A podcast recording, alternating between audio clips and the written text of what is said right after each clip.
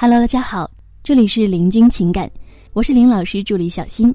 好，我们今天呢来分享的内容是，到底什么样的男人适合你？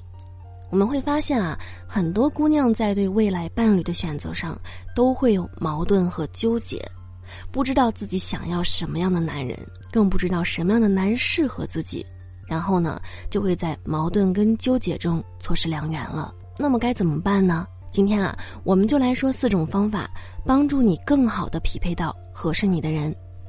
首先呢，就是价值匹配法。长期稳定的恋爱关系的基础是一场基本对等的价值匹配。相信很多人啊会面临这样的纠结：到底应该选择一个自己喜欢的人，还是一个喜欢自己的人？你说自己喜欢的吧，价值不够，单方面付出太多又会觉得心累。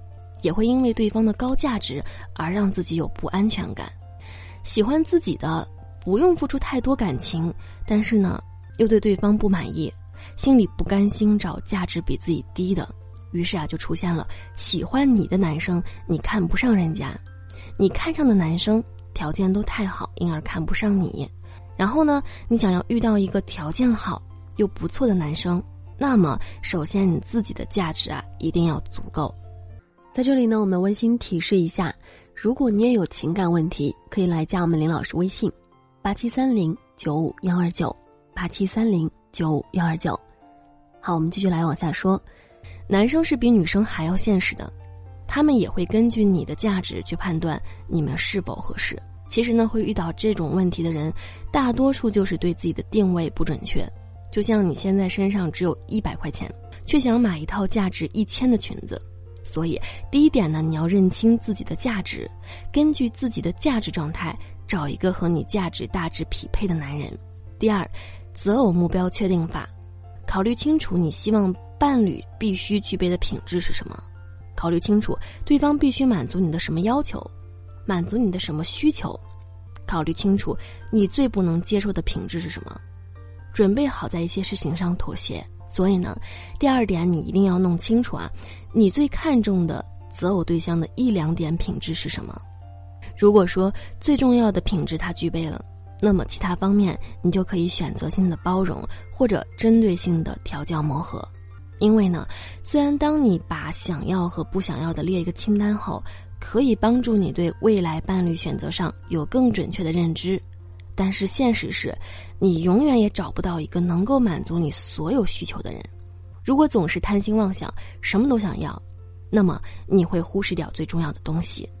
第三，未来生活憧憬法。现在呢，你可以对未来的生活来展开一个想象。你想一想，你希望过一个什么样的生活？是一个温馨的小家，略显拥挤，还是豪华别墅、高档家具？然后想想他能否给你提供这样的一个生活状态。我们说啊，感情当中最忌讳的一个字儿就是贪。有选择就会有代价。当你确定了你未来想要什么样的生活，就去选择那个带给你这种生活的那个人，不要一边嫌弃一边爱着。第四，相似在个性，互补在需求。什么意思？就是说在他身上，你既有相见恨晚的相似感，又能够找到。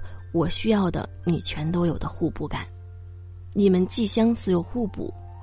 相似呢是说你们有相似的人生观、价值观和世界观，能够让你产生一见如故的感觉。互补呢是说两个人在具体的能力或分工上的相互补足，通过在恋人身上寻找自己不具备的素质，使自己完整或更加完美的东西。如果说对方的某个特长能力正好是你希望自己所拥有的，那这呢就是你在长期婚恋关系当中渴望的互补性需求。所以选男人的时候，求同也要存异，意识相似性是两个人吸引的前提，但是呢存在差异更是一种互补性需求。互补呢不代表不和啊，而是你们的技能需求上的互补。是男女将各自技能上的优势发挥到极致，起到一加一大于二的效果。第五呢，就是自我价值提升法。如果说你目前的价值所匹配的男性你不喜欢的话，那么就一门心思的去提升你的价值，让你的价值变得更高，修炼你的加分项。没有姑娘会嫌弃自己够优秀漂亮了，这个东西呢是没有上限的。如果你并不满意于当前的所匹配的男性，那么你一定要花心思去提升自我价值。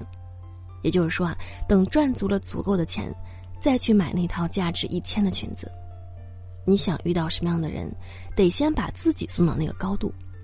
所以呢，明白了这四点，相信啊，你可以更好、更快的找到满意的理想伴侣的。